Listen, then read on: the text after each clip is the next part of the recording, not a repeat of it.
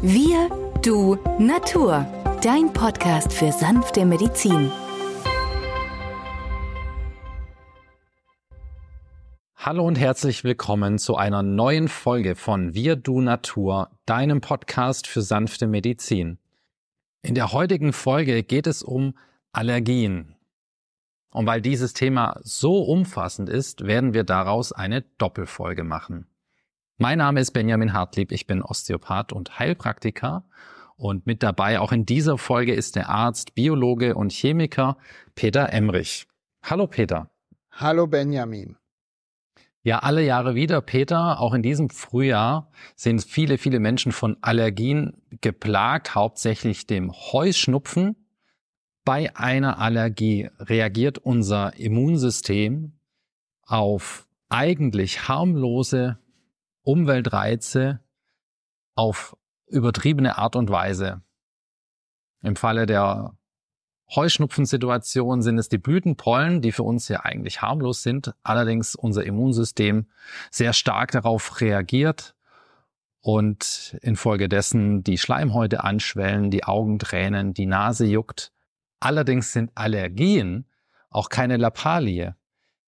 Denn aus einem anfänglich vielleicht harmlosen Heuschnupfen kann sich unbehandelt in der Folge eine sehr starke Immunreaktion ausbilden. Allergien können sehr zahlreich und vielfältig sein. So gibt es beispielsweise ja auch Allergien auf Insektengifte, die in einzelnen Fällen auch sich zu lebensbedrohlichen Ereignissen hochschaukeln können. Aber Peter, welche Formen der Allergie hat denn unsere westliche Medizin bis jetzt unterscheiden können? Also Benjamin, es sind eigentlich vier Allergietypen. Auf zellulärer Ebene ist eine Immunreaktion vergleichbar mit einer Reihe fallender Dominosteine. So könnte man das bildlich ausgedrückt sagen. Das heißt also, im Falle einer Allergie stößt das Allergen, also ein Polle, der durch die Gegend fliegt, den ersten Stein an und bringt eine Kettenreaktion der Immunabwehr in Gang. Das bedeutet also, am Schluss ist das ganze System Mensch von diesem einfach umgefallenen Dominostein betroffen. Wir haben also vier Typen. Einmal das Soforttyp. Der Typ 1 Allergietyp ist die häufigste Form, wie Allergien beim Menschen auftreten. Der Organismus bildet bei Kontakt mit einem speziellen Allergen Antikörper der Immungruppe IgE, E wie Emil. Dieses Immunglobulin E kann man im Blut nachweisen. Wenn also jetzt ein Patient zu mir kommt, wo ich den Verdacht habe, es könnte eine allergische Reaktion dahinter stecken, dann bestimme ich im Blut den IgE-Wert und sehe, ob er erhöht ist oder nicht über 100 Einheiten oder weniger. In dem Moment kommt es aber als chemische Reaktion im Körper zu einer Freisetzung von Histamin, das schließlich die Symptome auslöst. Zum Beispiel bei einem allergischen Schnupfen die Hausstauballergie, die Tierhaarallergie oder auch den Nesselausschlag, also die Urtikaria oder auch ein Heuschnupfen. Wir haben aber auch das allergische Asthma, das Asthma bronchiale, das fällt ebenso in diese Gruppe, aber auch Allergien auf Arzneimittel, auf Nahrungsmittel oder, wie du schon erwähnt hast, Insektengifte. Gerade diese Form der Reaktion, also vom Soforttyp, dürfen nicht unterschätzt werden, denn dabei kommt es zu einer massiven Freisetzung von Histamin, die manchen Patienten in eine lebensbedrohliche anaphylaktische Schockreaktion bringt. Das heißt, dort wird sofort der Notarzt benötigt, die Atemwege müssen freigehalten werden und der Patient bekommt dann auf Dauer vom Allergologen ein Notfallmedikament verschrieben und das muss er immer dabei haben. Typ 2, das ist die zytotoxische Reaktion, also eher ein Reaktionstyp, der seltener auftritt, vor allem dann, wenn die falsche Blutgruppe einem Patienten verabreicht wird, wenn er eine Bluttransfusion benötigt, vielleicht durch einen Autounfall geht viel Blut verloren und dann bekommt er Blut transfundiert. In diesem Falle kommt es innerhalb von Minuten oder weniger Stunden zu einer Zerstörung der roten Blutkörperchen und bei dieser Abstoßungsreaktion auch nach Organtransplantation oder durch Autoimmunerkrankungen liegt dieser Reaktionstyp zugrunde. Wir können hier beispielsweise im Blut zwei Gruppen analysieren, das Immunglobulin G und Immunglobulin M, das sind die daran beteiligten Antikörper. Und dann kennen wir den Typ 3, den sogenannten Immunkomplex. Nach einem Allergiekontakt können nach Stunden, Tage, manchmal aber auch Monate die allererste Reaktion sich zeigen. Das sind beispielsweise durch Gewebe geschädigte Prozesse freigesetzte Stoffe, die auf sogenannte Immunkomplexe aus Antigen und Antikörper reagieren und freigesetzt werden. Auslöser können bestimmte Bakterien sein, wie zum Beispiel die Streptokokken oder Parasiten oder auch Viren. Manche haben schon mal gehört, dass es eine Taubenzüchter oder eine Pharmalunge gibt. Diese Reaktionstypen finden sich in diesem Fall. Und jetzt haben wir noch die zelluläre Immunreaktion Typ 4 oder der Spättyp der Allergie. Die Allergiesymptome dieser Form zeigen sich meist auf der Haut. Beispielsweise, wenn ihr billigen Nickelschmuck trägt als Nickelallergie, eine Form der Kontaktallergie. Weitere Beispiele sind zum Beispiel das berufsbedingte Allergiereaktionen, Phänomen gegenüber Mehl, was manche Bäcker haben, oder chemische Substanzen, zum Beispiel, die beim Friseur durchs Haare schneiden auftreten.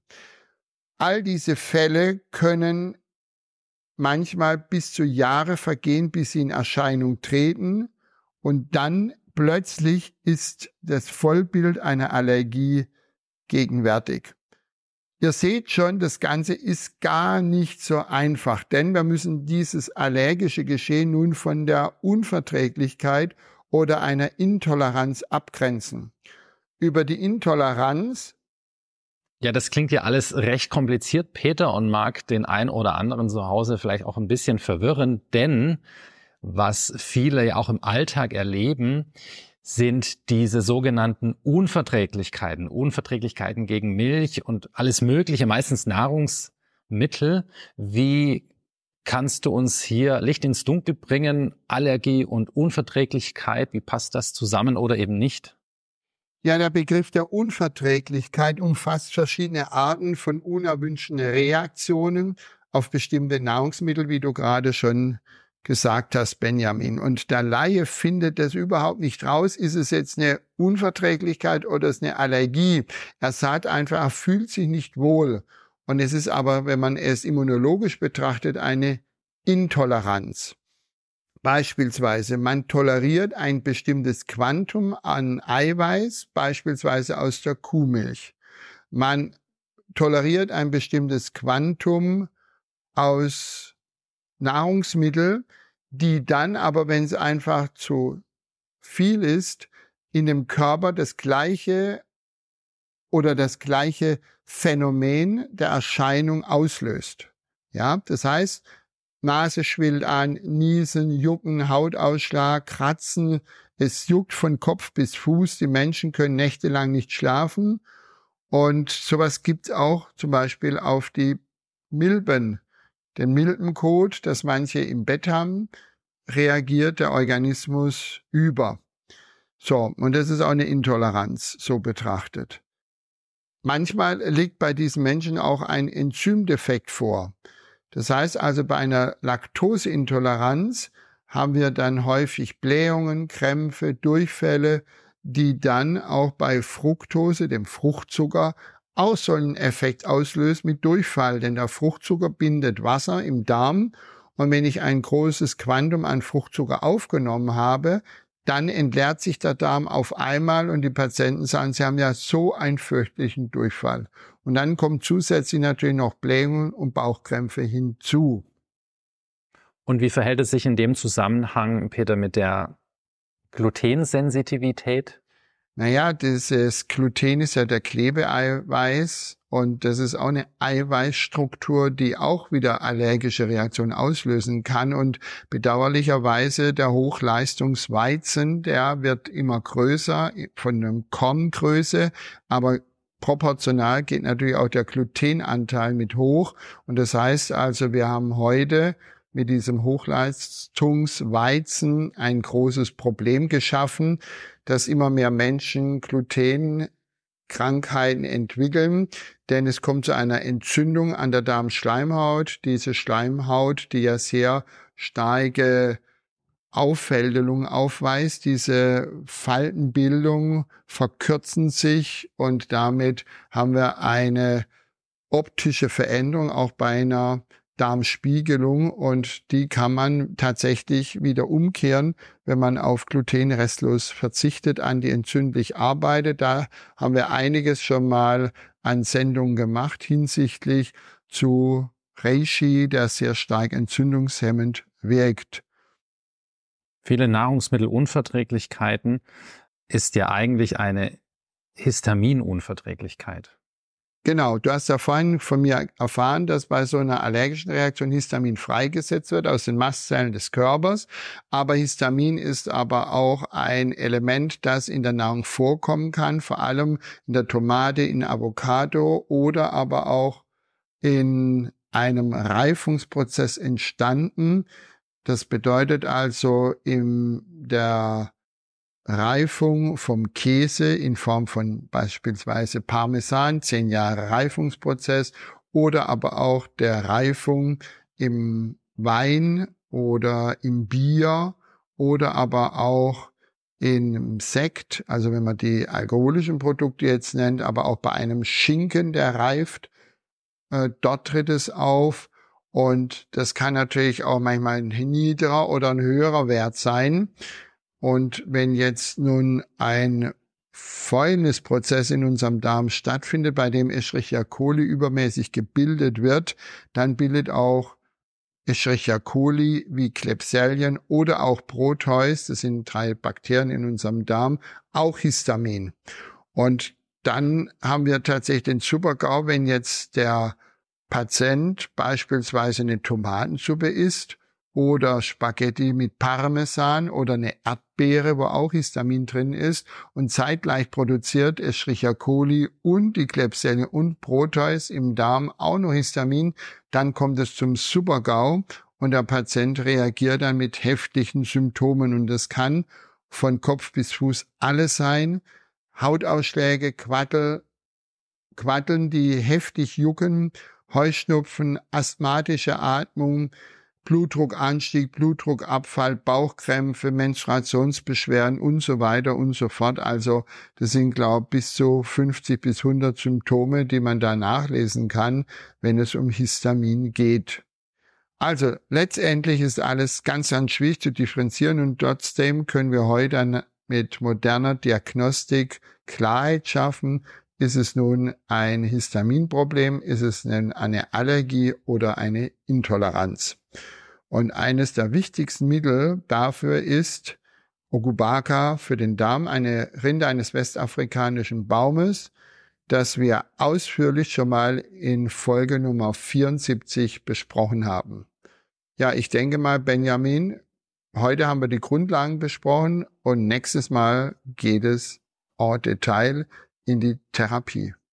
So sieht's aus. In der nächsten Woche besprechen wir dann zahlreiche Möglichkeiten, Allergien auf sanfte Weise anzugehen.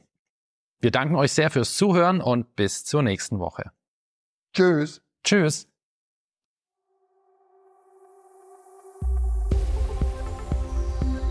Wenn dir dieser Podcast gefallen hat, freuen wir uns über deine positive Bewertung. Damit hilfst du uns, diesen Podcast bekannter zu machen. Wir danken dir dafür.